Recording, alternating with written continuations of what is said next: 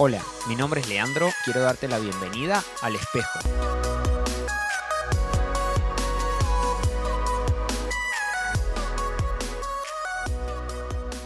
Buenas, ¿cómo va?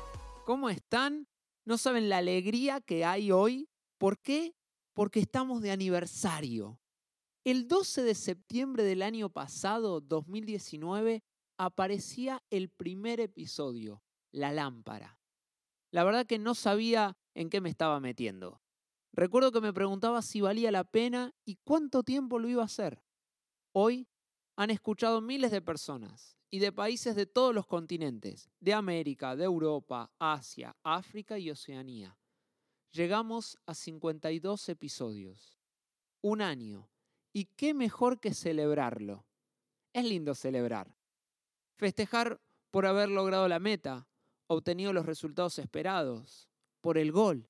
Sí, sí, celebrar un gol es algo impresionante. Ni hablar si vas empatando y tu equipo hace el gol del triunfo en la última jugada, en el último minuto, contra el clásico rival y termina el partido. Tremendo. Pero volvamos a lo nuestro, celebrar. La definición dice que es realizar un acto festivo por algo que lo merece.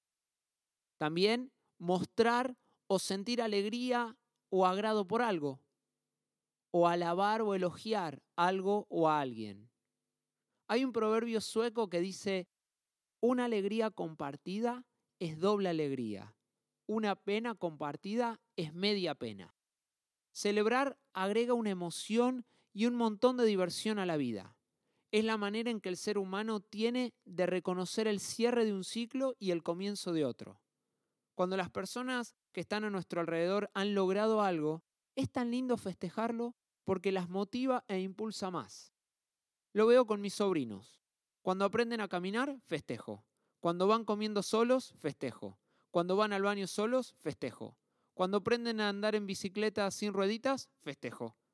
Cuando hemos terminado la primaria, secundaria y universidad, celebramos. ¿Te diste cuenta que los países y culturas tienen sus fiestas? Celebrar nos permite descansar y relajarnos en medio de una vida ocupada y loca.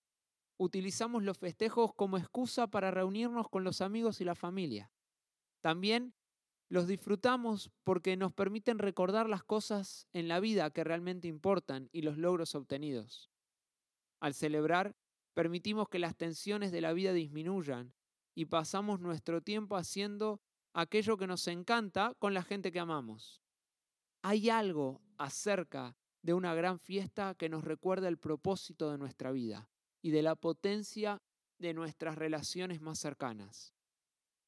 Aún la Biblia nos muestra que Dios le dio al pueblo de Israel fiestas para celebrar momentos especiales, para estar juntos, disfrutar pero también recordar lo que Él había hecho por ellos.